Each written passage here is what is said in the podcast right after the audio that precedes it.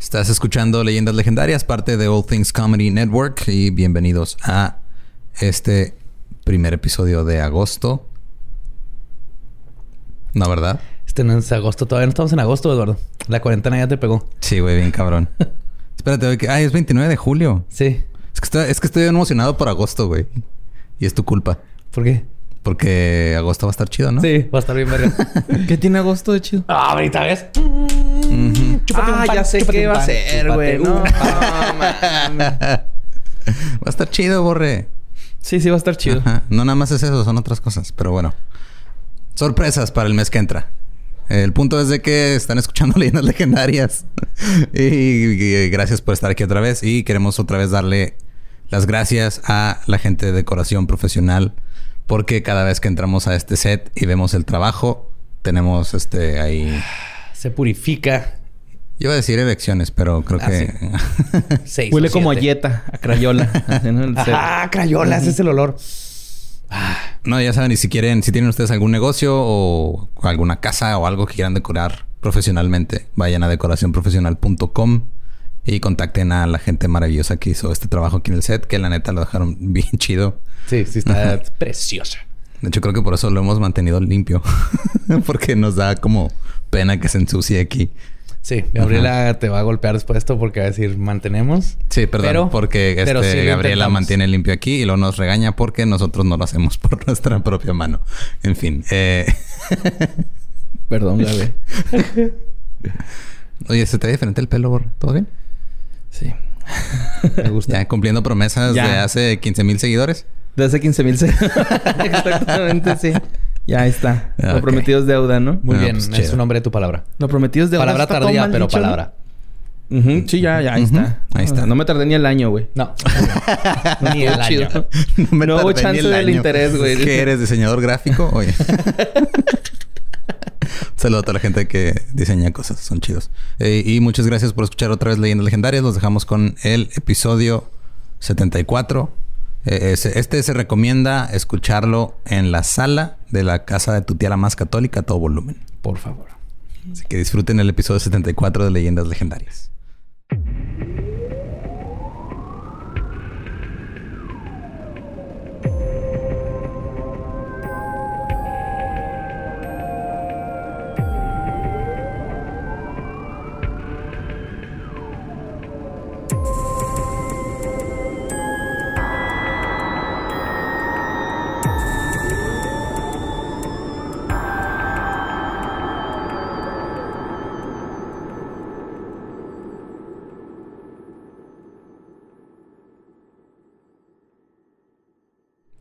Bienvenidos a Leyendas Legendarias, el podcast en donde cada semana yo, José Antonio Badía, le contaré a Eduardo Espinosa y a Mario Capistrán casos de crimen real, fenómenos paranormales y eventos históricos tan peculiares, notorios y fantásticos que se ganaron el título de Leyendas Legendarias. Bienvenidos a otro miércoles macabroso, sí, señoras y señores. Y eh, los tres niños que nos escuchan, que no sé por qué lo hacen, pero sabemos que está sucediendo. Está sucediendo en el mundo. Si hay niños escuchando Leyendas Legendarias, este... Especialmente leyenditas. Sabíamos que era algo que, era, que podía suceder, pero esperemos que aprendan. Eh, yo crecí viendo Poltergeist y It. Y mírate ahora. Eso, y mírenme ahora. Así que nomás hay que educar bien. Como siempre, me acompaña Eduardo Espinosa. ¿Cómo estás, Lolo? ¿Todo bien? Crudísimo. ¿Qué? Y aquí a mi siniestra, Borre Capistrán. ¿Cómo estás, señor Bien. Mario Borre El Capistrán? Muy bien, Joe, gracias. Capistrani. Lolo. Capistrani. Niñota. Pues espero que estén listos para el episodio de hoy. Los que, los que nos están escuchando ya saben perfectamente qué es por la portada, pero mis compañeros aquí apenas se van a enterar. güey. Para muchos es conocida como una santa. Otros la recuerdan como una fanática fundamentalista y un fraude. Sea cual sea el punto de vista que se tenga, se le debe dar el crédito de que por lo menos en varios aspectos ella no era hipócrita. Simplemente el mundo occidental decidió ignorar su verdadera misión, que la gente necesitaba sufrir como Jesús en la cruz para salvarse. Lo que sí es seguro es que, como dice Christopher Hitchens, ella, y cito, debe ser la estafa emocional más exitosa del siglo XX. Hoy les voy a contar la historia de la desmadre Teresa de Colcota. De Calcota. Col- Colco- Colcata. Kolkata. es que era Calcuta Ajá. y ahora es Kolkata. Ok. Calcuta se lo pusieron los ingleses. Y ahora es Kolkata. Para empezar, no era mamá ni se llamaba Teresa. Fin. Ese es todo la- el fraude. Nunca tuvo hijos. No era su verdadero nombre.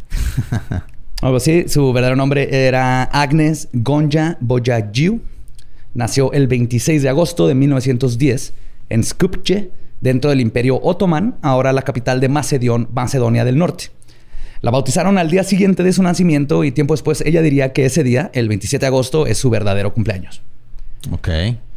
El nombre original de la madre Teresa, este, ah, perdón, ya se lo dije. Eh, ella era hija de tres niños. O sea, era hija, chingadas. Ella era una de tres hijos. Era una de tres hijos, ok. Que tuvieron Nicola y Drane Boyagiu. Sus padres era, su padre era un comerciante exitoso y ella era la menor de los tres hermanos. Recibió su primera comunión a la edad de los cinco años y medio y fue confirmada en noviembre de 1916, o sea, a sus seis años. Ok. Cuando supongo que la confirmación es cuando ya estás como Tienes adolescente, ¿no? Por eso te confirmas. De tu religión. A los seis años ya estaba segurísima cuál era su camino. Y no podemos decir que la regó, digo. Sí, No, hizo todo, sí, sí toda una estaba- carrera. Sí, sí sabía dónde iba. Su padre murió repentinamente cuando Gonja tenía unos ocho años y su familia comenzó a tener dificultades financieras. La mamá, Drain, crió a sus hijos con firmeza y amor, influyendo mucho en el carácter y la vocación de su hija. La formación religiosa de Gonja fue asistida por la parroquia jesuita del Sagrado Corazón en la que ella estuvo muy involucrada. A los 12 años decidió que quería ser misionera y a sus 18 años dejó su hogar paternal en Skopje para unirse a las Hermanas de Loreto, una comunidad irlandesa de monjas con misiones en la India. Ahí recibió el nombre de Hermana Mary Teresa por la Santa Teresa de Lisieux. Hay muchas Teresas, ¿no? En- Un chingo. Yo estuve en el Instituto Teresa de Ávila, que es otra Ajá. Teresa. Mm. Está la de esta... ah, la novela de Angelique Boy, este, Jerry y... sí era Teresa, ¿no? La que Sí, era sí, es bien- Teresa. Hay un chingo de Teresas. Hay muchas Teresas. Igual, pero, Pero la mejor Teresa es la Teresácala. ¿No? No sé qué sea eso. Era un intento de alburburre. Ah, ok. Pues era más de tratar de, de entrar dentro del mundo de, de sácala, Ah. pásala, ¿o cómo es? Ah, ok. Sáquelo. Ajá, sáquelo.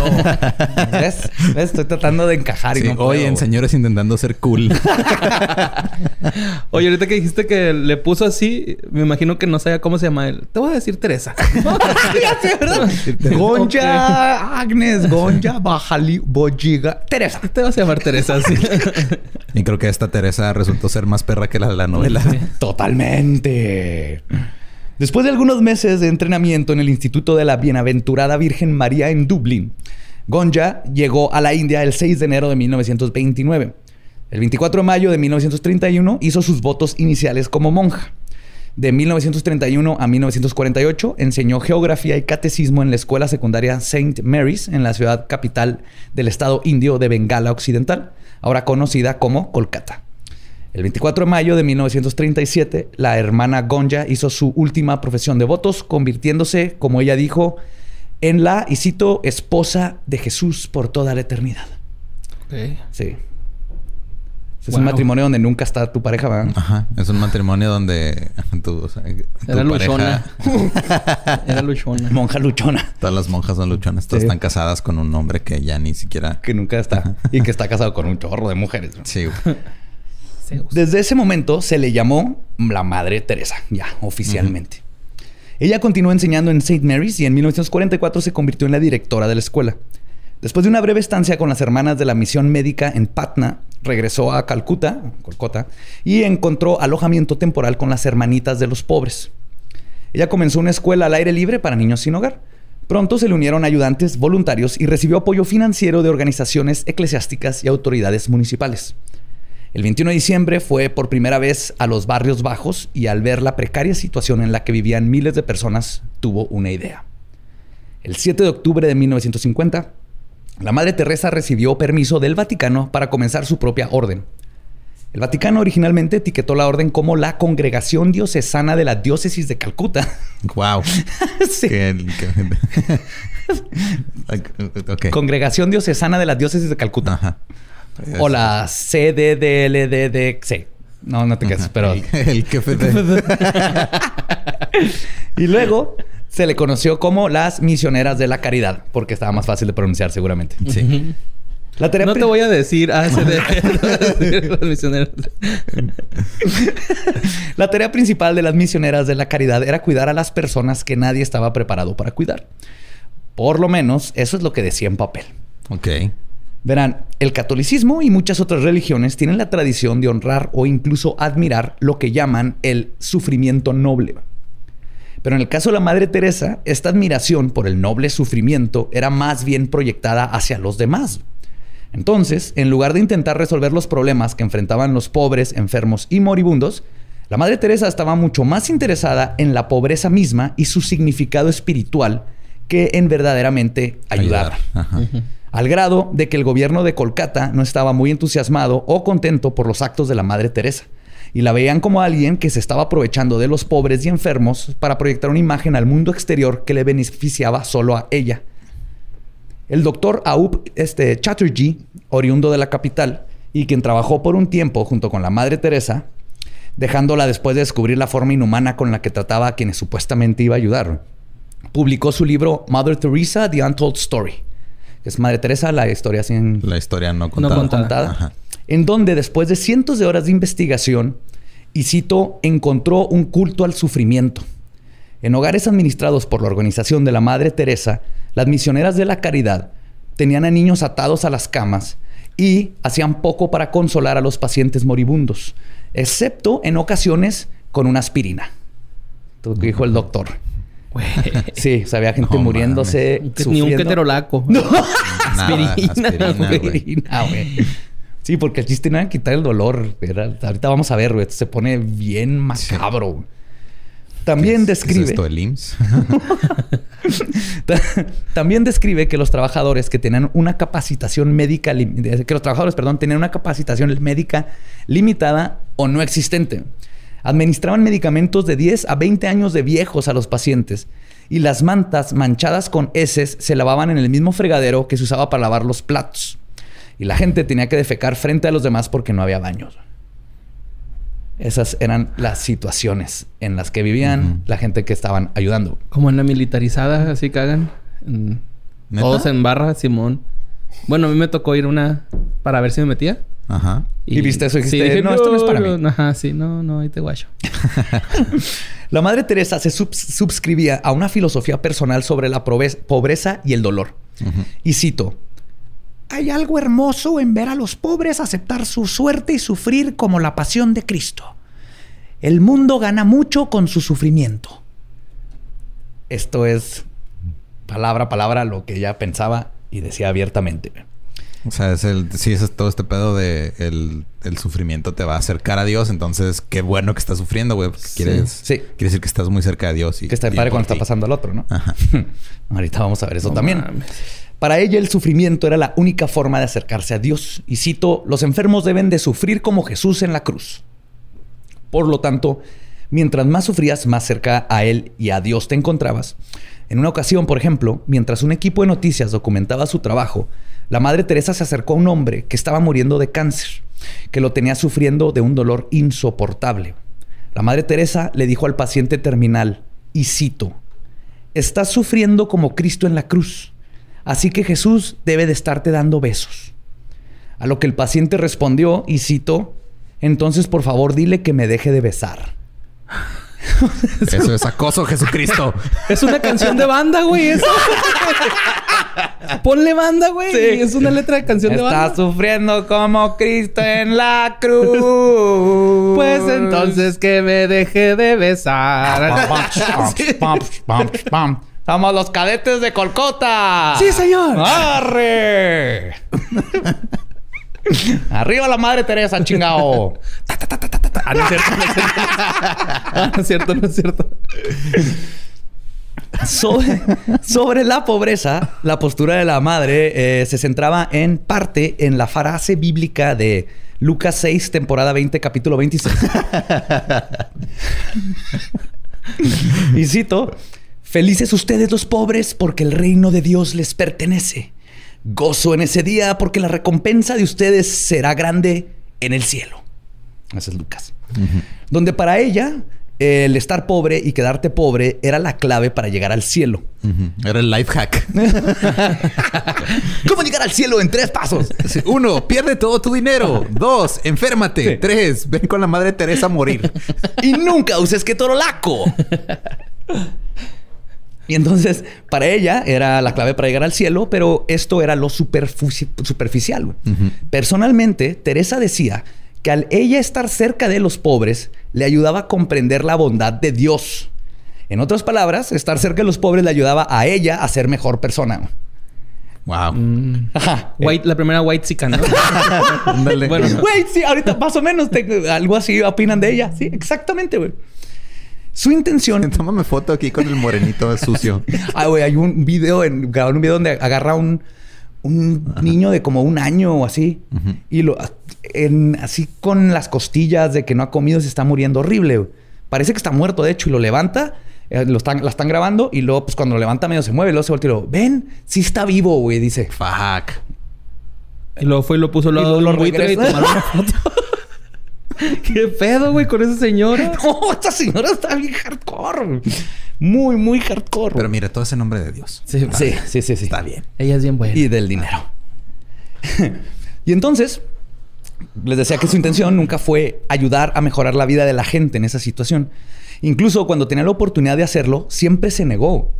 Y ya llegaré a la parte del dinero, porque había un chingo de dinero involucrado. Pero en una ocasión, un voluntario de nombre Simon Wells consiguió una notable cantidad de dinero para ayudar a la causa de uno de los hogares para los moribundos o The House for the Dead, que así le llamaban. ¿Así les decían? Sí.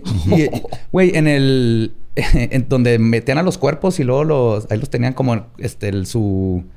Este, como su anfiteatro que tenían, que ni puerta tenía, pero tenía un letrerito que decía, ya me voy al cielo. I'm going to heaven. Así un letrito cuadradito pintado ahí arriba. Se llamaban casas de la muerte, hogar del moribundo. Cuando recibió el dinero, el, Teresa, que le dio a este Simon, en lugar de comprar medicina, ropa, camas, se lo gastó en un cáliz y un copón nuevo. El copón es donde guardas las hostias. Un copón nuevo para dar la comunión. Porque eso es lo que necesitaba el vato del cáncer que se está muriendo. Para hacer su padre de Proyecto X, ¿no? ¡Costa! ¿Quieres una hostia? Quiero que torolaco. nah. Hostia, te a sentir chido, güey. La escritora australiana Germaine Greer llama a Teresa una, y cito... Hija de puta. ¿No? en pocas, en, palabras más elegantes. no podemos poner eso. A ver, ¿cómo le ponemos entonces? Religiosa imperialista. Ok. Mientras que el historiador indio Vijay Prashad comenta sobre el trabajo con los pobres de Teresa. Y cito, y tiene que ver con lo que tú dijiste. La Madre Teresa es la imagen por excelencia de la mujer blanca en las colonias, que trabaja para salvar los cuerpos oscuros de sus propias tentaciones y fracasos. El trabajo de la Madre Teresa fue parte de una empresa global para el alivio de la culpa burguesa, más que un verdadero desafío para aquellas fuerzas que producen y mantienen la pobreza. Sí, o sea, en vez de estar como desafiando este o, atacando el problema, esa no, o sea, los mira, los estoy ayudando, entonces ya no te tienes que sentir culpable de que estás haciendo un cagadero, pero no lo estoy ayudando, nomás Y todos los líderes perfectos. Estoy dejando morir. Se está muriendo mi país, pero no hay pedo, mira que hay una foto yo estoy con la madre Teresa agarrándonos de la mano y le compré otro cáliz. Sobre este aspecto de la personalidad de Teresa, de admirar el sufrimiento de los demás, podemos ver síntomas de lo que se conoce como Munchausen por poder o el trastorno facticio infligido a otro, Munchausen by proxy, que es una condición en la cual alguien, por negligencia o abuso real, crea condiciones médicas en sus hijos para que puedan llamar la atención y tener la empatía de los demás. Esto es muy común con mujeres este, que tienen, por ejemplo, este, ¿cómo se llama? Este, no, depresión postparto. Y muchos casos, ah, pues hay uno muy famoso que el, el de Gypsy, Gypsy, Rose, que la mamá la, estaba envenenando básicamente para que estuviera enferma, para que la, les dieran viajes de Disney y todo el mundo amara a la mamá. Entonces, viendo esto que hace Teresa, básicamente es lo mismo. Ella estaba fascinada, está rodeada de gente sufriendo, la hacía ver bien a ella y todo el mundo la amaba a ella. Nadie se preocupaba por la gente. Sea cual haya sido la razón personal de la Madre Teresa, Lo que sí es seguro es que el punto de su misión no era el de buscar honestamente aliviar el sufrimiento de otros, sino de promulgar un culto basado en la muerte, el sufrimiento y la sujeción. Y viendo su comportamiento con los enfermos y moribundos bajo su cuidado, queda más que claro. El doctor Robin Fox, como editor de la revista médica The Lancet, que es una de las revistas más, bueno, en esos tiempos, las más prestigiosas, viajó y documentó una de sus visitas a la misión de Kolkata en 1994 con el fin de averiguar qué estaba sucediendo en buen plan. Él iba así de que, ah, qué chido, ahí hay una persona ayudando. Ahí alguien está ayudando, Él también iba engañado. Sí, por ella. Pues todos estábamos engañados hasta ahorita. Mucha gente que está escuchando esto está diciendo así que Yo detrás de la tía se está persinando. Ajá. Tía que nos está escuchando, sorry, pero es la verdad. Estamos cuestionando la fe. Estamos cuestionando esta señora. de hecho, este pedo no es, o sea, no, no es un, es, un pedo de una persona que estaba, tenía muchas ideas raras y encontró un lugar donde llevarlas a cabo. Exactamente. Y que nos vendieron otra imagen. Y este doctor, eso fue. Fue así que, ah, qué chido, hay una señora ayudando. Su reporte, que fue publicado el 17 de septiembre del mismo año, no fue nada positivo. Por ejemplo, en un caso, uno de los enfermos sufría claramente de malaria. Le habían dado solamente paracetamol para su fiebre. Cuando preguntó que por qué no le daban un sistema básico para que las enfermedades pudieran por lo menos distinguir entre enfermedades curables e incurables, las voluntarias le dijeron que eso no era permitido. Y cito, esos acercamientos sistemáticos son ajenos al etos del hogar. La Madre Teresa prefiere basarse en la providencia y no en planear. Sus reglas están diseñadas para evitar caer en el materialismo. What? Por materialismo, medicinas básicas, güey. El materialismo de, la, salud. Otra voluntaria de nombre Mary Ludon describe su visita a la casa de los moribundos en Kolkata como algo salido de un campo de concentración. Todos los pacientes tenían sus cabezas rasuradas, Dormían en el piso sobre camastros de la Primera Guerra Mundial. Había dos cuartos pequeños donde apenas cabían de 50 a 60 hombres en uno y 50 a 60 mujeres en otro. Todos en el piso. Todos estaban muriendo, la mayoría estaba agonizando, pero no les daban analgésicos. Además, no tenían suficientes agujas. En una ocasión, dice, y cito, vi a unas monjas enjuagando las agujas en agua fría, en el mismo fregador donde lavaban la ropa con ese, ¿se acuerdan? Le pregunté, ah, y los platos. Le pregunté que por qué no las esterilizaban, que por qué no las ponían en agua hirviendo. La monja le contestó, no tenemos tiempo, además la verdad no importa. Fuck. No mames, he, visto gente que se mete heroína que cuida mejor sus jeringas. De perdida le echan jabón acción para que se vaya la grasita, algo, a hacks. Me sacan filo con jabón sote. con el pavimento que se la talla. Ese mismo día que Mary estaba ahí, su entonces novio, que también era, que era doctor, perdón, también había ido a ayudar. Cuando se vieron, el novio le dijo a Mary que había un niño de 15 años agonizando, por lo que había comenzado como una relativamente pequeña y simple infección de riñón curable con antibióticos. Pero que por la falta de atención se había complicado y ahora tenía que ir al hospital si no se iba a morir. Pobre, güey. Y son muertes horribles, los dolores de riñones y todo lo de antibióticos, todo lo que tienes en la panza es cuando le dijeron a una de las monjas que por qué no lo llevaban al hospital, y le dijeron, y cito, es fácil, solo pónganlo en un taxi y mándenlo al hospital. La monja les contestó que no hacían eso, porque además si lo hacían con una persona, lo tendrían que hacer con todos. Ay, ¿por qué voy a salvar a uno? O sea, ¿ya viste cuántos hay acá muriéndose? Sí, güey. Luego eh, este vato no se nos muere y luego todos, nadie se va a querer morir, güey. O sea, ¿qué pedo? Y luego, ¿quién va a lavar los trastes en el cielo, cabrón? Las agujas. Y el tratamiento déspota a quienes terminaban en el cuidado de las monjas de la misión no era algo aislado a la rama de la India.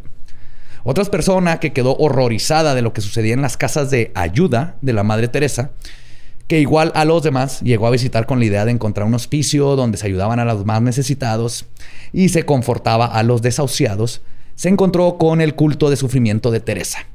Ella se llamaba L.G. Gillespie, una autora y editora de The San Francisco Review of Books que tenía experiencia documentado los casos de VIH que estaban azotando a todo el mundo en esos tiempos.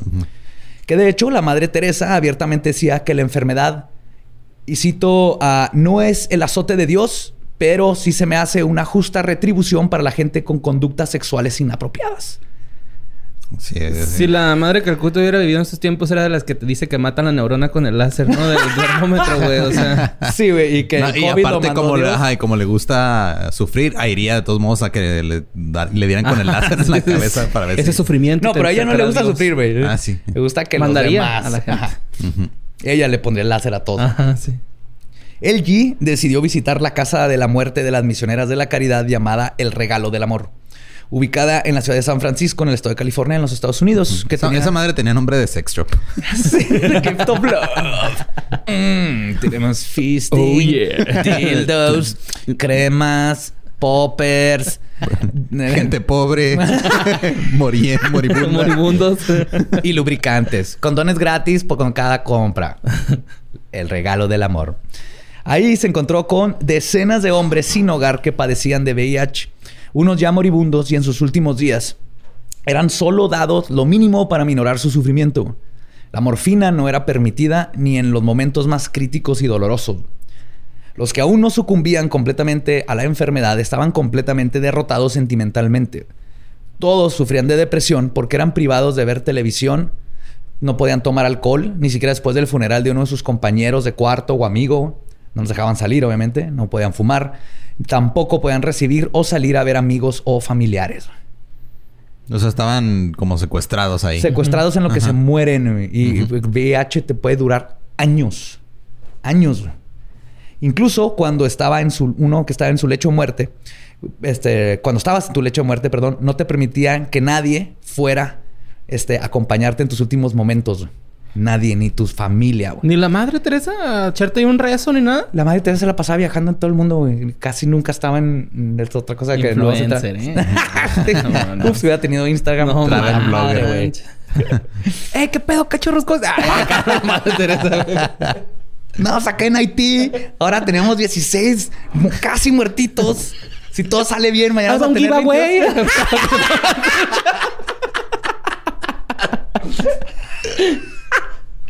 22. Ay. Ay, t- no les dejaban que, el- que los visitaran ni en sus últimos momentos, ni amigos, ni siquiera gente que estaba allá, o sea, tu compa Ajá, de ahí, de ahí con el que te hiciste amigo, tampoco. En su libro, The Missionary Position, de Christopher Hitchens, cuenta que un buen amigo de él, que trabajó por años con la Madre Teresa, hasta que renunció para unirse a los franciscanos mejor, le dijo que ni él ni nadie que trabajó con la Madre Teresa de voluntario, que incluso ni los franciscanos güey, tienen algo bueno que decir de ella. Fuck. Y los enfermeros no eran los únicos que tenían que suscribirse a las estrictas y fanáticas reglas seculares de la Madre Teresa. Los enfermos, perdón. Seculeras. Secular. Susan Shields, quien trabajó nueve años y medio con, como miembro de la Orden del Bronx en Nueva York, en San Francisco y en Roma, terminó abandonando a las misioneras de la caridad y cito por la misma razón por la que me uní al principio, por mi amor al prójimo. Fuck. Sí, O sea, ya fue de, güey, ya, ya, ya no puedo, ya me voy. No puedo, yo me metí aquí porque Yo quiero a la gente y quiero ayudar y no estoy ayudando, güey. Estoy haciendo, estoy viendo a gente sufrir, no puedo hacer nada. Además de tener que ver sufrir y dejar morir a la gente, todas las monjas y voluntarios tenían que adherirse a lo que la Madre Teresa prescribía y la obediencia ciega y total era impuesta con un puño de acero. Les decían que la Madre Teresa era guiada por el Espíritu Santo y que cuestionarla a ella o sus decisiones y actos era cuestionar a Dios mismo.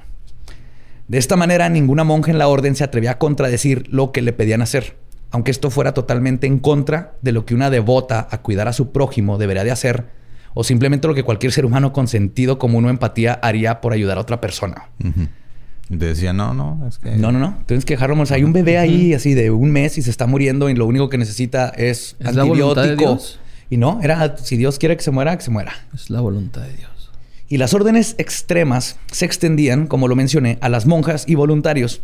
En un verano, la rama ubicada en Roma recibió una donación de tomates. Eran demasiado para sus necesidades y no la podían regalar, no, no pueden regalar las obras porque todos sus vecinos habían crecido sus propios tomates. Ya sabes, problemas de Italia. Sí, problemas Sí. de Italia, sí. Maldita sea, hay demasiados tomates. Ah, tutto il tomati, hai molto tomati, Spaghetti, il presto. capistrani, Pirlo. molto carbonara e no, mo, no más tomati. Gianluigi Buffon. ¿Qué no se dice Juventus. pomodoro, tomate? Molto pomodoro. pomodoro in la casa, pomodoro pantaloni, pomodoro e tutto, tutto lado. Tutto lado il pomodoro. No, monji, no, monji, no, no pomodoro. Qué bonito problema, va, italiano. Si no quieres tomates, no, güey. La madre superior decidió que querían salsa y la pantalón, güey, no mames, A veces ahí te los puedes guardar, güey, cuando no caben ya en el. cuando no caben en la cocina, los pones el pantalón y. Lo enfrascaron para que les durara durante el invierno. Cuando la madre Teresa fue a visitarlas, vio los tomates enlatados y se molestó por sobremanera, diciéndoles que se deshicieran de ellos porque, y cito, las misioneras de la caridad no almacenan cosas y deben de depender solamente de la providencia de Dios. ¿Y por qué ella no se iba a sus viajes caminando, güey? Porque no, güey. Volaba en jets. Jets privados que le prestaban y era la providencia de Dios, güey. Sí. O sea, a, mí Me, a, mí Me, dio un jet, te dio tomates y los tienes que tirar, güey. Eso no cuenta. Y la misión en San Francisco que mencioné anteriormente, la misión fue obsequiada por el gobierno local para que se construyera el refugio. Era un ex convento de tres pisos amueblado, con un sótano enorme, varias recámaras y dos escaleras. La Madre Teresa les ordenó tirar por las ventanas todos los colchones y camas, los sillones, sillas, muebles, todo. Aparte, se lo regalaron, güey, y lo, tiró, güey. Llenaron los cuartos de enfermos que tenían que, que dormir en el piso y tenían prohibido prender la caldera en las noches. Todo esto con la intención de que el sufrimiento iba, y cito, a ayudar a las hermanas a volverse santas. Entonces, nomás eran los que estaban sufriendo ahí. Las monjas también no podían tener ninguna comodidad, entre comillas, porque eran camas. O sea, tenían camas perfectamente bien para los enfermos. No, las, tiraron para ponerlos en el piso, básicamente. Durante este tiempo, por las condiciones precarias, todos los pacientes sufrieron más de lo que ya estaban sufriendo y varias monjas se contagiaron de tuberculosis. No, man. O sea, ni las monjas dormían en cama. No. Ah, cabrón. No, no, no. A todos los tenía así fregados y... Vamos a ver, no era por necesidad. Era nomás que... No, era... Todos jodidos, menos yo. Ajá. La misión en el Bronx se las habían vendido a un dólar. La ciudad le dijo, te vendemos ese edificio a un dólar para que sea transformado en un refugio que era muy necesitado para la creciente población de indigentes en la zona. Las regulaciones del Estado indicaban que tenían que instalar un elevador para la gente discapacitada, el cual la misma ciudad se ofreció a pagar y mantener. Y dijo que La Madre Teresa se negó a tener un elevador y después de todas las negociaciones para tener el lugar, todo el proyecto se vino abajo porque la Madre Teresa dijo que, y cito, un elevador para los discapacitados es inaceptable. Que se arrastren Sí, güey, que Dios los ah. vuele o no sé qué estaba pensando, güey. los ponía a caminar así como los cristianos, los pastores estos, ¿no? ¡Levántate! y si creer que el sufrimiento es necesario para alcanzar el cielo, que los que están en su lecho de muerte no deben de ser reconfortados, que las hermanas a su servicio deben sufrir física y espiritual y mentalmente rodeadas del sufrimiento sin poder hacer algo al respecto. Si creen que esto es algo malo, la Madre Teresa cruzó una línea que, seas una persona espiritual o no, hasta yo pienso que nadie debería de cruzar, En los hogares para los moribundos de la Madre Teresa, ella había instruido a sus monjas en cómo bautizar en secreto a los que se estaban muriendo. Las hermanas le preguntaban a los moribundos, cuando su dolor era insoportable o cuando ellos estaban casi inconscientes y al borde de la muerte, que, y cito, si querían un boleto para el cielo. Cualquier respuesta que fuera tomada como afirmativa a esta pregunta era entonces considerada como permiso para ser bautizado. Una vez que adquirían el permiso, procedían a pretender que te estaban limpiando la frente con agua cuando en realidad le estaban bautizando con agua bendita mientras a voz, en voz baja repetían las palabras mágicas para que alguien sea bautizado. No sé cuáles son esas palabras, pero estaban bautizando. Sí. Te bautizo. pero están, o sea, están aplicando la de cuando te llega una llamada de, de una compañía de teléfono que quiere que te cambies. Entonces, o sea, si cualquier cosa que digas afirmativamente, lo toman como ya te chingaste, tienes un contrato eh, nuevo. buenas tardes, eh, Eduardo Espinosa. Eh, ¿Quién habla? este. Este es su teléfono, ¿verdad? Eh, sí. Ya dijo que sí, muchas gracias. Acá ser bautizado y tiene una tarjeta de crédito de Santander con 85 mil pesos. Pero si te quieres ir al cielo, tienes que pagar el diezmo. ¿no? sí. Entonces, ¿dónde? Repórtate. Pero sí, básicamente eso están haciendo, lo cual es totalmente, o sea, obvio no es, no es ilegal, pero es ilegal moralmente y, y espiritualmente. güey. Sí, o sea, Por eso están- tiene que alguien aceptar ser bautizado. Es, es lo importante y luego después hacen la confirmación porque cuando te bautizan estás bebé y no lo puedes aceptar, pero tienes que y aceptar. en la primera comunión también. Entonces, Y Consentimiento siempre para todo, güey. sí. tiene, hay un problema muy grande ¿verdad? de consentimiento. Sí. Entonces estas... Y los mexicanos lo instituciones. resumimos en un refrán, ¿no? No sé qué será. Los, ni los zapatos a huevo. ¿Cómo es? Sí. Ni a huevo los zapatos, güey. O Los- sea, Ajá, sí. Ajá. Y la misma Madre Teresa insistía que todo esto tenía que hacerse en secreto, ya que no quería que se supiera que ella y sus monjas, con esta técnica, lograron bautizar en su lecho de muerte a miles de hindús, musulmanes Ay, y gente de otras religiones que tuvieron las desgracias de caer en su cuidado y no solo perdieron su dignidad, sino que también se les fue arrebatada su fe, güey. Oye, nada, que si llegaran al cielo, no, y así, ah, cabrón, qué pedo, güey. Pues sí, pero así que no mames, güey, este no es mi cielo. Yo- si no yo- mames, yo ¿dónde quería ir al de las Krishna? 72 vírgenes, güey. ¿Dónde está ¿Qué Krishna? está haciendo aquí? güey, ¿no? Ajá. O sea, el- está bien gacho. Y, o sea, nomás ponte Sí, pues en sí. otro... Fíjate que eres así un católico súper católico. Ajá. Y que te hagan antes de que en te mueras, yo te, te hago pendejo y te bautizo satánico, güey. No está chido, güey. No para nadie. Está culero. Eso sí, esa línea no la cruzas de los- los- las creencias de cada quien que se queden en, y en, y en- en ese lugar tan vulnerable en que está una persona. Está bien gacho. Aunado a, a- a todo esto, la Madre Teresa se oponía vehementemente al aborto y al uso de los anticonceptivos. Algo que causó estragos en Irlanda del Norte, donde se presentó a hablar de esto, y que ellos sufrían desde los 60 con leyes tan estrictas antiaborto que aunque la madre tuviera en peligro, el- estuviera en peligro de morir, no se le practicaba uno. Al grado de que el 9 de septiembre de 1981, las leyes cambiaron después de una protesta masiva por la muerte de Savita Jalapanavar, cuando después de un aborto espontáneo, parte del producto quedó adentro, el doctor se negó a tratarla porque contraría como un aborto y era ilegal y ella se murió por aborto séptico. Fuck. Así de, de pinche cabronas y culeras estaban las leyes, güey. Y la madre Teresa ahí fue a presentarse con el arzobispo a decir, no, aborto y no anticonceptivos. Es que aparte, ¿no? Es- es- chocas, no, no hay soluciones. Nunca ofreció soluciones, nomás era, hay que imponer estas cosas. En Irlanda estuvo horrible, güey. Horrible.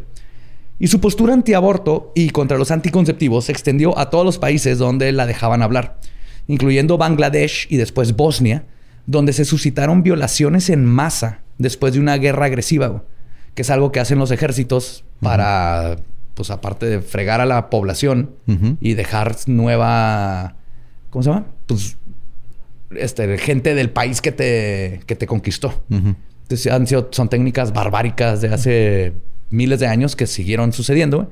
Y la Madre Teresa les decía que cuidaran de la semilla de los violadores y los invasores. Incluso durante un discurso donde le preguntaron sobre los millones de niños que estaban muriendo en África de hambre, la Madre Teresa dijo, y cito, muchos se preocupan por los niños de África que se mueren en grandes números, pero se mueren más niños asesinados por sus propias madres. Y si una madre puede matar a su propio hijo, ¿qué la va a detener de matar a alguien más? No, pues qué bonita lógica. El que ya no le va a dar de comer, ni cambiar, ni evitar sus planes a futuro. Sí, tiene, su, su- su lógica no tiene sentido en lo absoluto. güey. Y algunos podrán estar pensando que la falta de medicamentos básicos como analgésicos o antibióticos o de material médico y camas era porque no tenían dinero para comprar esas cosas y hacían lo que podían. Tristemente este no es el caso. Y es donde el dogma de la Madre Teresa aquí sí se vuelve muy hipócrita. Y su sobrevivir solo de lo que provee Dios se transforma en una farsa. Susan Shields cuenta que al estar encargada de las donaciones que recibían, dice que solamente en la misión del Bronx, en Nueva York, cuando ella estuvo, recibieron más de 50 millones de dólares en lo que estaba ahí encargada. güey. No mames, se pueden comprar un chicharito. un chicharito y un Raúl Jiménez y, y ni, y ni siquiera comprar medicamentos. Pues si tienen que comprar algo que sirva, güey. Por eso Raúl Jiménez. Raúl Jiménez. sí. También mi chicharo, también mi chicharo. Pero sin una auditoría jamás se sabrá el número exacto de dinero que lograron juntar solamente en esa misión. Curiosamente, las misioneras de caridad son la única fundación religiosa de caridad que no puede ser auditada en la India. Y hasta el día de hoy es imposible saber cuánto dinero han amasado durante todas esas décadas. Dinero que, por cierto, se va directo al Banco del Vaticano. Ok. Ajá. Que tampoco es auditado, obviamente. Después, su vida, eh, durante su vida, perdón, la Madre Teresa fundó por lo menos 100 lugares con su nombre usando donaciones. De esos 100 lugares, solo la mitad se usan para ayudar a los pobres y moribundos. Los otros 50 sirven específicamente para entrenar monjas subversien- Subservientes. subservientes y dogmáticas que continúen con la misión del dolor. Que es algo que tampoco avisó. O sea, cuando la gente le donó dinero, era para misiones, no para Ajá, para... Fábricas de más monjas. Fábricas de monjas. Y el dinero no solo venía de donaciones. La Madre Teresa, quien condenaba todo lo material y no dejaba que sus monjas tuvieran camas o baños decentes, le encantaba recibir decenas de premios, junto con la compensación monetaria que traían los mismos. Obviamente. Obviamente. Ajá, Sí. es que- En, en 1971, el Vaticano le dio el premio Juan XXIII de la Paz. Ese mismo año viajó a Boston a recibir la medalla, la medalla del Buen Samaritano.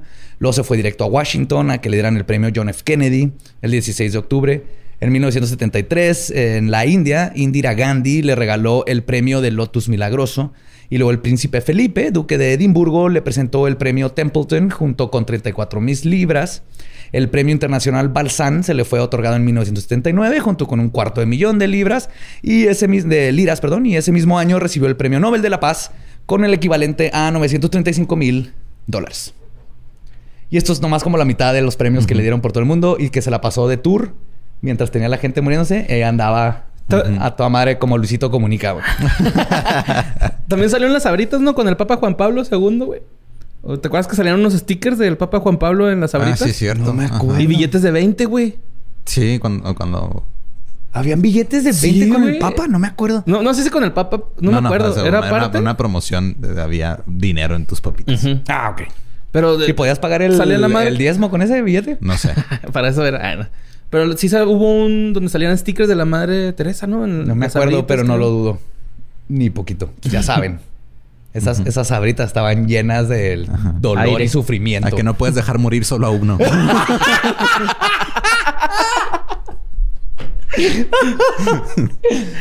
Y sus cofres y los del Vaticano no solo se llenaban de dinero de donaciones y premios. La fe de la Madre Teresa titubeaba cuando se trataba de tener publicidad y conseguir dinero de personas con una pésima reputación.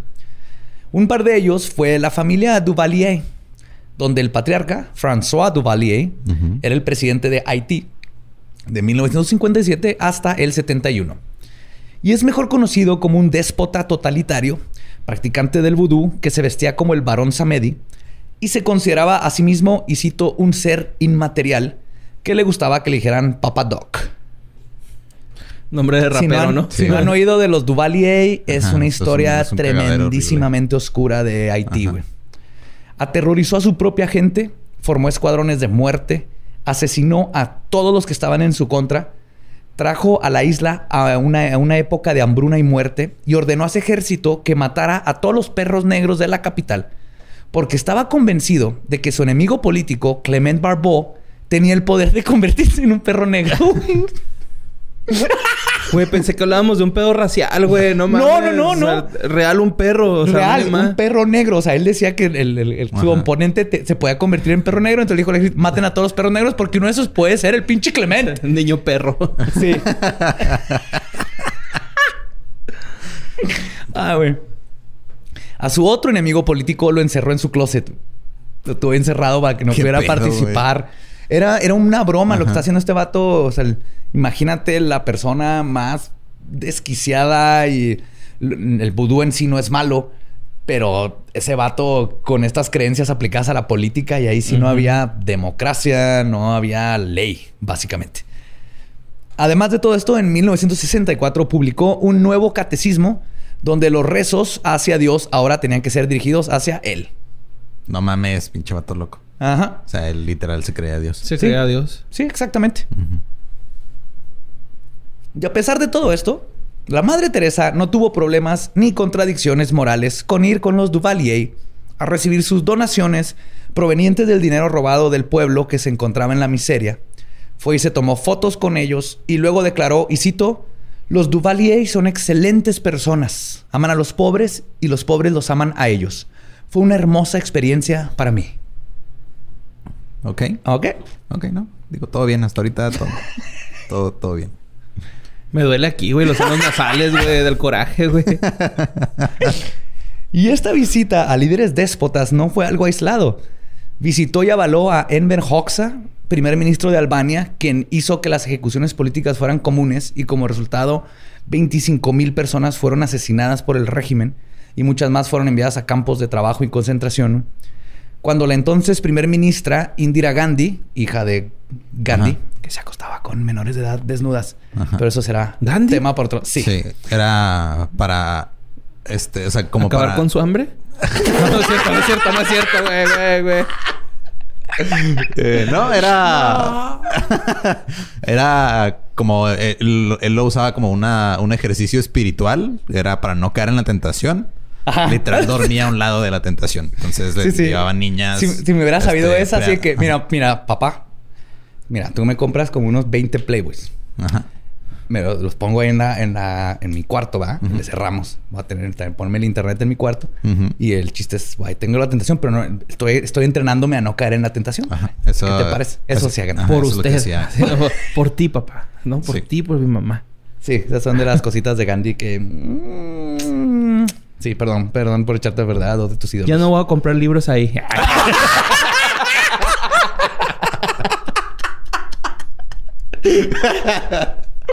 Ay, güey. Ay, güey. Ok. Indira Gandhi instauró de 1975 a 1977 lo que se conoce como la emergencia en la India, que consistió en la suspensión de las libertades civiles. Indira podía decretar cualquier ley, cualquier momento. Sus opositores fueron encarcelados, la prensa fue censurada. Se comenzó con esterilizaciones forzadas, donde en un solo poblado la policía esterilizó a fuerzas a 800 hombres. Varios de ellos murieron porque las eran hechas a fuerza y sin anestesia. Y se considera el periodo más controversial de la historia de la India independiente. Pues la Madre Teresa fue, abogó por Indira y luego declaró ante la población que, y cito, la gente está más feliz. También se involucró con estafadores. Uno de ellos era Robert Maxwell, mejor conocido ahora como el papá de Ghislaine Maxwell. Ah, mira, qué padre. ¡Ah, verdad! sí. Plot twist. ¡Pum! Full circle de pedrastía aquí. ¡Pum! Qué pedo. Y es que parte de lo que, o sea, el hecho de que esta, esta persona era tan, este, mediática, o sea, y, y, y- y- y como la religión siempre se ve como algo bueno. Entonces, el ir a, ir con este tipo de gente, ir con estos pinches dictadores o esto, los validaba, güey, ante, el- ante los ojos del mundo. Esta- Eso era lo más grave, o sea, es de... Teresa hubiera ido al, a Tlatelolco, Ajá. en el 68, a decir... Esos estudiantes están más contentos ahorita. Aquí el gobierno no hizo nada malo. Eso, o sea, eso está... es- eso- es- eso es lo peligroso. O sea, que como tenía tantos seguidores por, tan- por la religión que practicaba y lo que hacía, vas y le das validación ante los ojos del mundo a alguien que está haciendo cosas Sí. súper culeras. Aparte, la Madre Teresa hizo algo que no hace, por ejemplo, el Papa. La Madre Teresa cruzó la línea en no solo los católicos creían que era buena persona. También muchos, eh, no importa la religión, así. la veían como una persona que estaba ayudando porque no conocían la verdad. El Entonces, su mensaje llegaba a más personas. Damn. Pues este, Ghislaine Maxwell, exnovia de Jeffrey Epstein, mujer próxima a ser suicidada, que acaba de ser arrestada por conspiración para atraer a menores a viajar para participar en actos sexuales ilegales, atraer a menores a viajar para participar en actos ilegales sexuales y conspiración para transportar menores con la intención de participar en actividades sexuales criminales, además de transportar a un menor con la intención de participar en actividades sexuales criminales. No me quedó claro qué hizo. ¿Cómo se llamó la canción? Sí. Sí, todos estos son así oficial porque tiene exactamente quién, ¿no? Pues el, esa tipa es la que ayudaba a Epstein, su papá. Este es Robert Maxwell. Robert Maxwell malversó 450 millones de libras, el equivalente a más o menos 560 millones de dólares ahorita, de las pensiones de sus empleados. Y aunque no hay pruebas de que la Madre Teresa sabía del robo cuando le ayudó a juntar dinero con donaciones y luego aceptó su parte eh, y posó con fotos con él. Ya cuando se enteró de lo que había hecho este, este idiota, güey, no solo no regresó el dinero, sino cuando sí se enteró, este, perdón, cuando, sino que volvió a hacer lo mismo, güey. Ahora con el estadounidense Charles Keating. Sí, entonces con Maxwell está esa conexión, pero no se puede comprobar si ella sabía que el vato estaba transando. Ok. Pero una vez que se da cuenta, no regresó el dinero. güey. Y luego vuelve a caer con otro estafador. Charles Keating, que es este ávido activista en contra de la pornografía, de hecho. Tú-. Movió ahí al Senado y todo porque decía que la pornografía era lo peor del mundo. Fue como un pánico satánico pornográfico. Ok. Él es mejor conocido como uno de los autores, autores perdón, de la crisis de ahorros y préstamos de los 80. güey. Oh, fuck. Sí, es que se cayó el, el mercado horrible con todas las propiedades y todo eso. Este, este güey fue el que hizo ese desmadre, güey. Lo cual dejó a 23 mil de sus clientes sin un quinto en el banco y sin hogares y le costó al gobierno federal 3 billones de dólares. Keating le dio a la Madre Teresa un cuarto de millón de dólares y el uso de su jet privado a cambio de un- su sello de aprobación y un crucifijo. Digo, es buen deal para la Madre Teresa. Sí, la neta, qué, qué pésimo negociador es ese güey. Pues cuando todo se cayó y Keating estaba en la corte, que terminó siendo sentenciado a 10 años en prisión, la madre Teresa mandó una carta a la corte pidiendo clemencia por Keating, donde decía, y cito, que no se pone verguísima. no olviden que su familia está sufriendo. Jesús nos dijo, lo que le hagas a mis hermanos, me lo harás a mí. Y por eso les escribo de su parte. ¿Eh? Ah, Wow, sí, güey. Jesús Ahora sí. mandó a la Madre Teresa a ayudar al estafador, güey. Sí, güey, es que no puede agarrar bien la pluma, se le mete por el hoyo de la mano, güey. No puede escribir bien. Puede comer tico. ¿A poco? Este me encanta, güey, el de tico, güey. Tampoco puede jugar a escondidas, güey. Siempre te ve, güey. Uno, dos, estás viendo, culero. No, ojete. Jesús, no, Jesús, Güey, volteate. el que me encantaba era el de que, ¿cuál es tu última petición? Y lo que muevan tantito la cruz. Y lo que le voy a decir, un poquito más. Y lo, ay, nos vemos pendejos. es un cohete. Pues la carta que mandó la madre Teresa es más larga. Ahí la pondremos en los show notes, pero ese es el mensaje principal. La carta llegó al juez Ito. ¿Te acuerdas del juez Eh, Ito? Simón. Ya Chito, el de O.J. Simpson. Quien se la pasó a la defensa y al fiscal del distrito de Los Ángeles, Paul W. Turley. Paul W. Turley, el vato con los huevos más así lisos del mundo, creo yo. quien le contestó a la madre Teresa con la siguiente carta. Y cito, güey. Le voy a dar una breve explicación de los crímenes de los que está acusado el señor Keating para que esté enterada y considere realizar el acto moral y éticamente correcto de regresar el dinero que usted tiene de sus dueños. Keating se robó 252 millones de dólares de gente modesta a quienes le robaron todos los ahorros de su vida. Nos pides que consideramos qué haría Jesús en estas circunstancias. Y yo le regreso la pregunta. ¿Qué haría Jesús si se diera cuenta que está en posesión de dinero que fue robado? Yo opino que Jesús regresaría prontamente esa propiedad robada a sus dueños legítimos. Usted debería hacer lo mismo. ¡Capum, Mic drop. La madre Teresa nunca respondió y tampoco regresó el dinero. Visto. Todo con elegancia, ¿verdad? Sí, sí, sí. Sí, no, pero este pinche vato se le, respondió Sí, así. güey, es mucho más bonito. larga la carta, pero así bien bonito, güey, con su propio argumento. Vamos Sí. a ver qué pedo. Le aplicó el, el no mi ciela legal más chingón. Güey, no, mi ciela. En el 2017, el periodista Gianluigi Nuzzi, en su libro Original Sin, reveló que los fondos que tenía el Banco del Vaticano, oficialmente llamado, no sé si sabían cómo se llama el Banco del Vaticano. No. ¿No? Bati- ¿Están preparados? Ban- Banco Vaticano o algo así. El Batibanco, ese es el de. Batman. Estás pensando en Bruce Wayne. Perdón, perdón. No, me encanta, güey. Se llama el Instituto para las Obras de Religión. Ok. No tiene la palabra banco, No, pero es, el Banco del Vaticano. Eh, todas las cuentas a nombre de la Madre Teresa la convierten en el cliente más grande del banco. güey. Y sus cuentas llegan a sumar billones de dólares. al grado de que el banco tenía miedo que si la Madre Teresa algún día se le ocurría sacar dinero, lo podía tirar, güey. Al Banco del Vaticano, güey. Entonces no sabemos exactamente cuánto dinero tiene, pero sabemos que es la número uno en el, era, en el Era. Vaticano. Ok. No, pues, qué padre. Sí. ¿Con- ¿Cuántos, ¿Cuántas agujas de jeringas hubieran ¿Se hubieran comprado con- Fácil, Chingo, unas, un paquetito. En Simis, en Simis le sale Pues más, por eso tiene esa feria, güey, porque no anduvo gastando lo pendejo. Claro, ¿no? Bien, amigos. Ajá. Ajá. ¿Eh? Uno el no se rico hace- vive como pobre, güey, y el pobre vive como rico. Mira. Ajá, y Hazte sufre rico y con la escuela de la Madre Teresa. No. ¿Cuál mentalidad? Tiburón, mentalidad. Mentalidad Madre. Teresa. sí, güey. El 13 de marzo de 1997, la Madre Teresa resignó como la cabeza de las misioneras de la caridad y falleció el 5 de septiembre del mismo año por problemas cardíacos.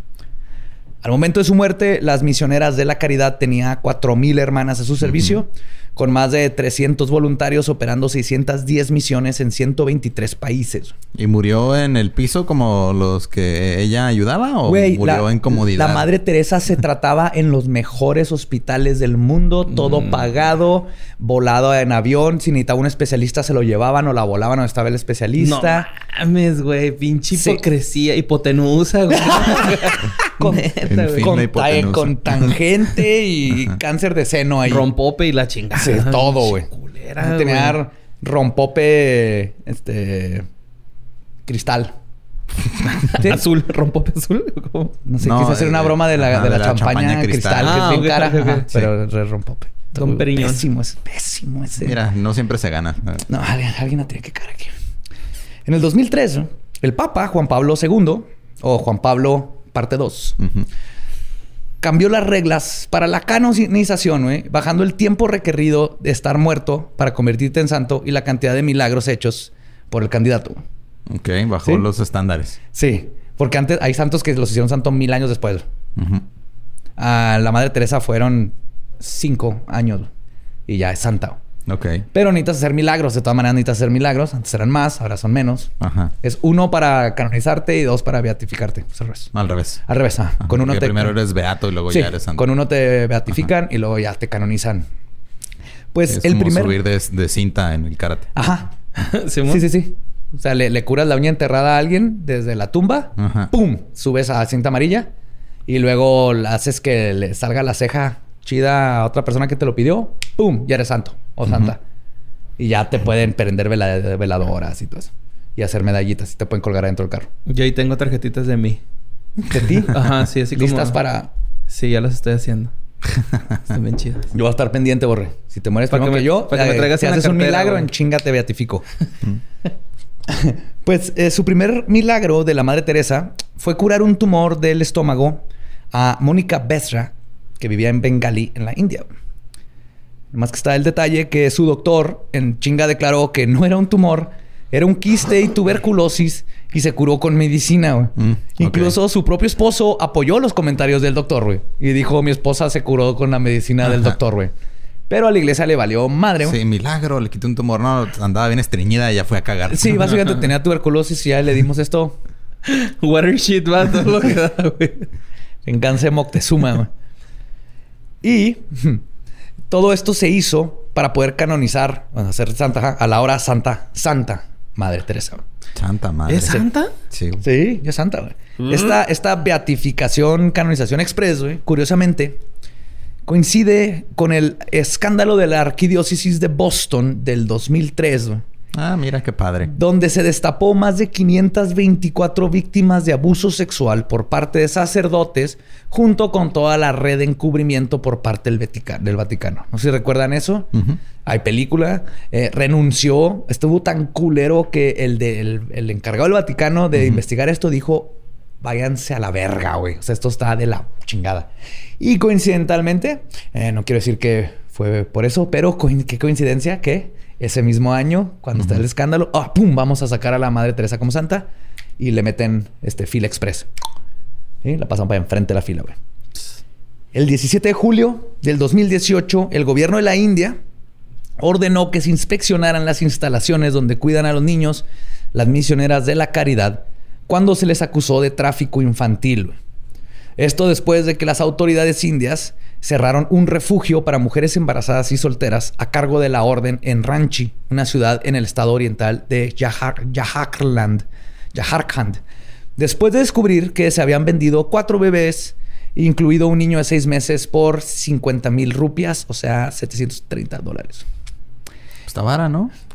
Dame dos. Ay, ahorita aquí. Ya, ya lleva, ya viene Pues uno. está más ¿Quieres caro que un dos? PlayStation 4. ¿Ve? Para ponerlos a trabajar. Cinco. Cinco. Sí. Dos Mm. PlayStation 5. Lo, lo que sí está gracioso es que se dieron cuenta de esto porque una pareja pagó 1.760 dólares por un niño a Anima Indwar, quien tomó el dinero y no les dio al niño, así que fueron a poner la denuncia. Que quisieron Sí, comprar un oiga, niño ilegalmente. este, quise, quise hacer algo ilegal y me hicieron algo ilegal. ¿Tienen ¿Qué paro? hacemos aquí? Se, ¿cómo, ¿Cómo jala? A ver, ¿es como piedra y piedra y no cuenta? ¿O yo como- soy tijera y ellos son papel? Es como uno de mis videos favoritos que es del programa este de Cops. Ajá. Que está, ¿Policías? este, ajá, es- está el policía habla- hablando con una señora y la señora le está diciendo, no, es que ella tiene mi dinero y no me lo quiere regresar. Este, yo le di 20 dólares para y no, y no me dio nada. Luego le pregunta el policía, le diste 20 dólares porque querías comprar crack, ¿verdad? Dices, sí, para lo que sea, pero no me dio lo que yo le... Y luego va con la, a la que le están acusando y le dice, no, es que está, está, viene aquí, me está faltando el respeto. Yo no vendo crack, yo soy prostituta. es uno de los mejores videos del internet. güey. de veras. Es así de... Es que no, o sea, yo no hago esa cosa ilegal, yo hago esta otra cosa. Sí, cuando te caciquean no dices, güey. Sí, sí. Lo agarras así y ya. Y aparte de eso, así que, a ver, a ver, a ver, a ver. Sí, prostituta culera. No vendiendo esa chingadera. Esto 500 pesos. sí, a huevo. Y pues es en donde está ahorita, sigue la investigación del 2018. Siguen investigando todos los centros de la Madre Teresa. Eh, no hay forma de saber hasta ahorita si lo de Maxwell llegó más lejos con lo de Epstein y ahorita este, su exnovia, que está en la cárcel, ya sabremos. Después de que encontraron su celular, que lo envolvió en papel aluminio. Ajá. Sí, para que no lo ¿No rastrearan. lo rastrearon? Ajá. ¿Sí ayuda? No creo. No creo. Este, y para terminar, los dejo con una de las citas de la Madre Teresa que creo que la define perfectamente como persona. Y cito, esto lo dijo en una entrevista. Si tuviera que escoger entre estar del lado de Galileo o de la Inquisición, me hubiera ido del lado de la Inquisición. Ese es el tipo de mentalidad de persona que teníamos, donde uno de los más grandes astrónomos, e inventores y filósofos y físicos de nuestra época, a pesar de saber y haber ya crecido en las ideas, esta mujer todavía se iba del lado de la Inquisición a regresarnos a los tiempos del medievo y así vivió su vida. Y lo más triste es que así hizo vivir la vida a muchísimas personas que no pidieron eso, güey. Se Sí, esperaban tanta- algo mejor. Tanto sufrimiento y muerte innecesaria porque ella Era- creía Era en innecesario. algo. Eso es lo triste.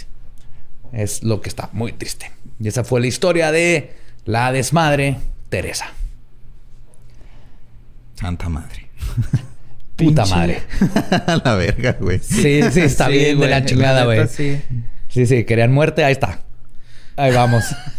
Ahí vamos, va a empezar, sí. De hecho, estamos planeando algo padre para agosto. Ajá. Un agosto qué de no? asesinos, pero esta cuenta totalmente como antes. ¿Por qué Maturnino no se la topó por ahí, güey? O algo así, güey, neta. O sea. No sé por qué no pasa, porque hay gente así que nada, no, no le pasan desgracias, que luego gente buena se cae en helicóptero. Ajá. ¡Kobe! Ah, yo pensé que este Duarte y. No, no, güey. No, por ¿Qué, ejemplo, Duarte güey? se cae en un helicóptero y sale caminando el culero como Ajá. pinche Terminator 2, güey. Pues Y sí. Dices, ¿cómo es posible que estas personas... Ah, Y, y luego ahí alguien se muere de una infección en el dedo gordo. güey. Sí, mo. Ah, pues qué madre, Calcuta de Teresa. Va. Sí, así que ahí saben, Calcuta de Teresa. saben Ajá. historia. Pues a reabrir un refugio, ¿no? O sea, Sí, es- deja sí, más, deja deja- más lana que Les deja un chingo de lana. Te llaman este coaching, creo ahora le dicen.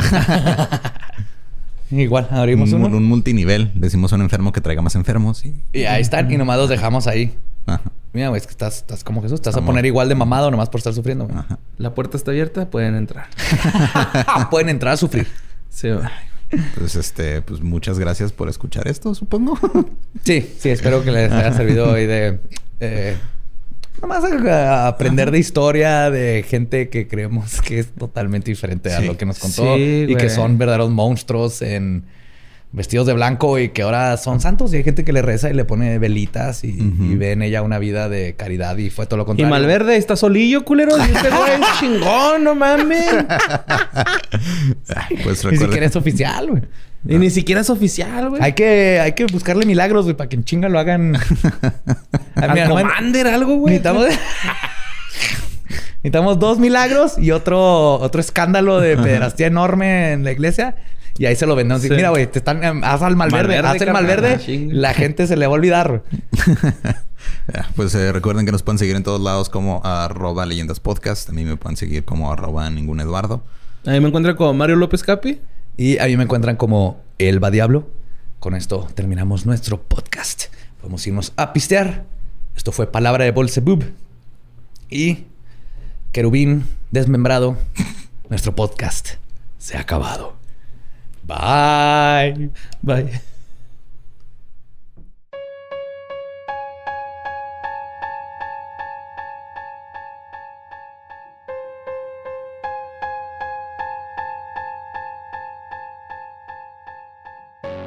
Y eso fue la desmadre Teresa de Colcota. ¿Qué te pareció, Borre? ¿Estás sorprendido? ¿Se lo Sí. vas a poner a tu tía?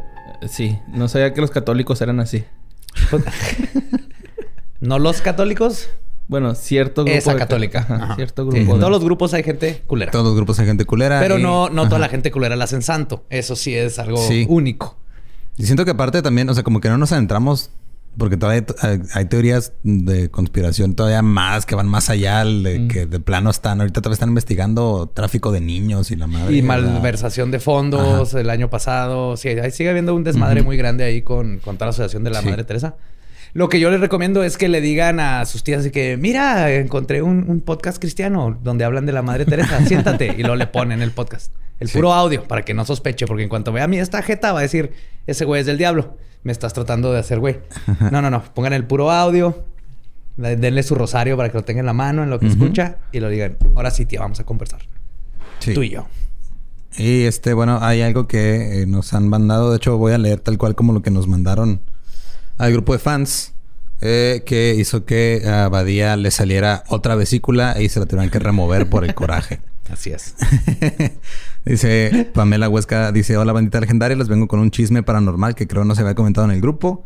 Hace unos meses he escuchado de un pedo que se traen algunas K-Popers de manifestar a sus ídolos. De lo que anduve leyendo, aparentemente escuchan audios para crear un ser de energía con la apariencia de cantantes de K-Pop o de lo que sea y lo hacen para que las cuiden y sean sus novios. Les cumplan deseos o incluso para hacer cosas deliciosas.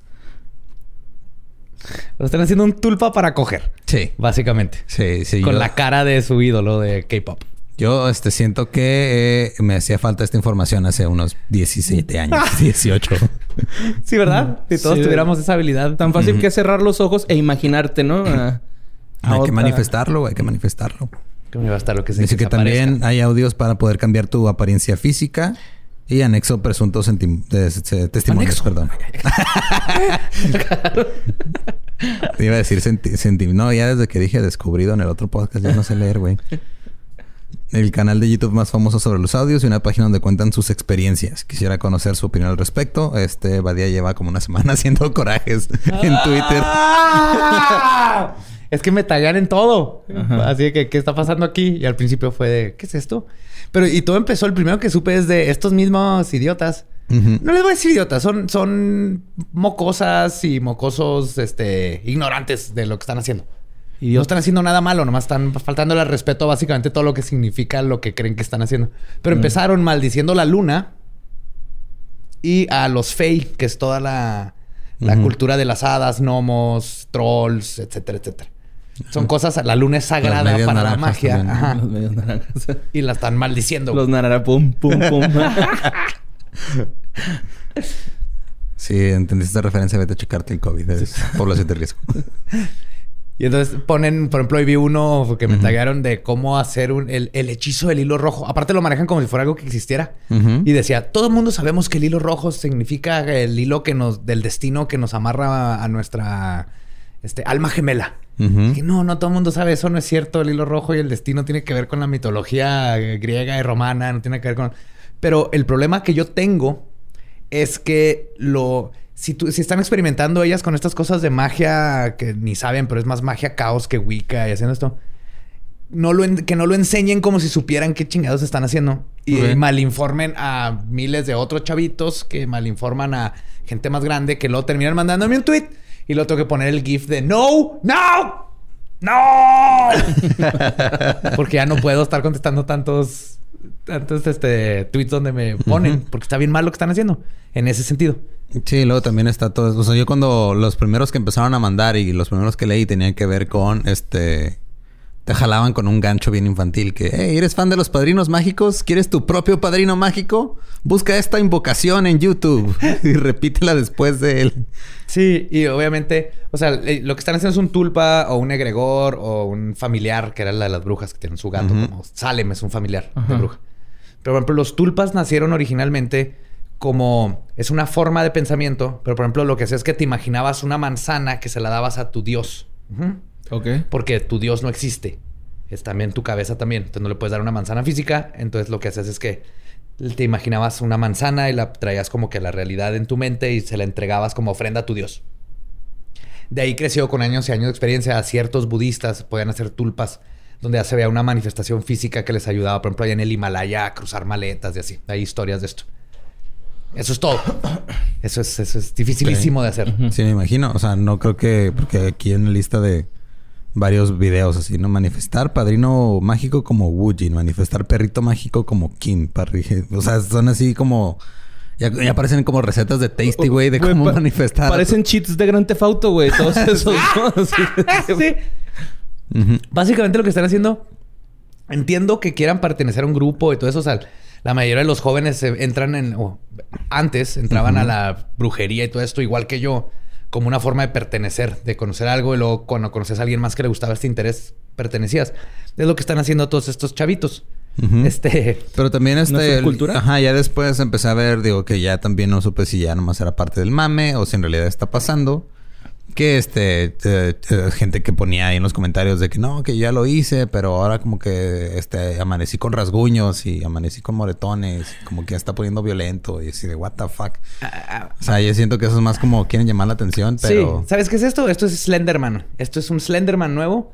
Slenderman empieza ahí en, en este 4chan y con las fotos, de hacer foto, una foto creepy y un vato inventa el Slenderman en la foto.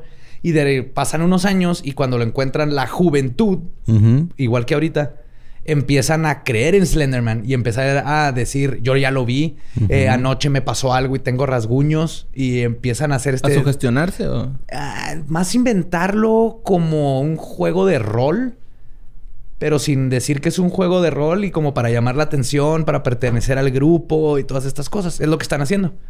Que no tiene nada de malo. Hasta que, por ejemplo, una chavita trató de asesinar a otra chavita en nombre de Slenderman. Ujú. Entonces aquí, para mí, sí, para mí lo malo aquí es nada más la mala información que están dando, que es así de... No saben de lo que están hablando y están... Yo tengo así, ¿cuántos episodios? 74, ya llevamos un año y medio. Y, la- y es cam- tratando de cambiar la mentalidad sobre la magia y todo esto. Y llegan estos K-Poppers y vuelven a mandar toda la fregada. a que aprendan, Sí, es cierto que mi arma gemela y con un hilo y tengo que hacer esto. Entonces lo que estás diciendo es que quieres que estos chavitos se salgan de tu jardín. No, nomás, de- o sea, no hay nada que se pueda hacer. Nomás es de que la gente comprenda que son unos chavitos, no saben de qué están hablando. O sea, están. Eso de maldecir a la luna es así de que, güey, es como si eres fan de Dragon Ball Z y luego maldices a Goku No, pues no. o a Kamisama. Es así, ¿no? Dios ¿Que no has visto? ¿Que no has visto Dragon Ball? Kamisama es bueno y es, de hecho, necesitas. O a Ujú. Shenlong, güey. Shenlong es el centro de tratar de maldecir la luna. Así A que... Shen el dragón y aprendí que Long es dragón. Ah, sí, cierto. Chen el dragón. Chen, Long, Chen el dragón Long. Ajá.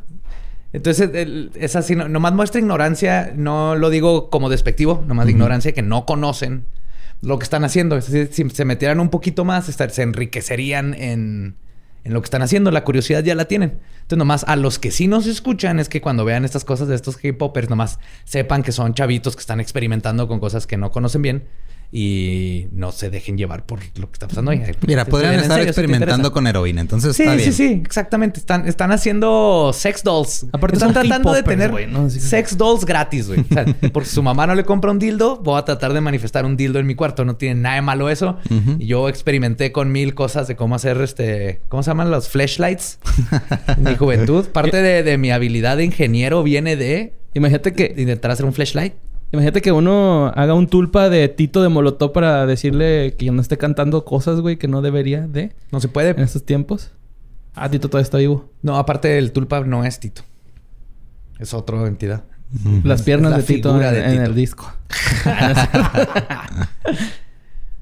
En- Entonces, en conclusión, eh, pues son chavitos siendo chavitos. Son chavitos siendo chavitos, exactamente. Kids being kids. Ajá. Entonces, digo, me van a seguir tagueando, no pasa nada. Pero si no les contesto a todos o les pongo ese GIF, es porque, pues es nomás hay que saber que no son chavitos. Ajá.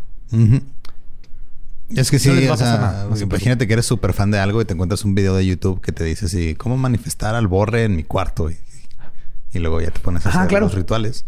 Sí, nomás espero que ellos sigan con esa Pero el pedo, o sea, el pedo es de que si lo haces mal se te aparece Lario Mopes. Y ahí sí ya valió verga. Prende- prendes tres gallos en el espejo, güey.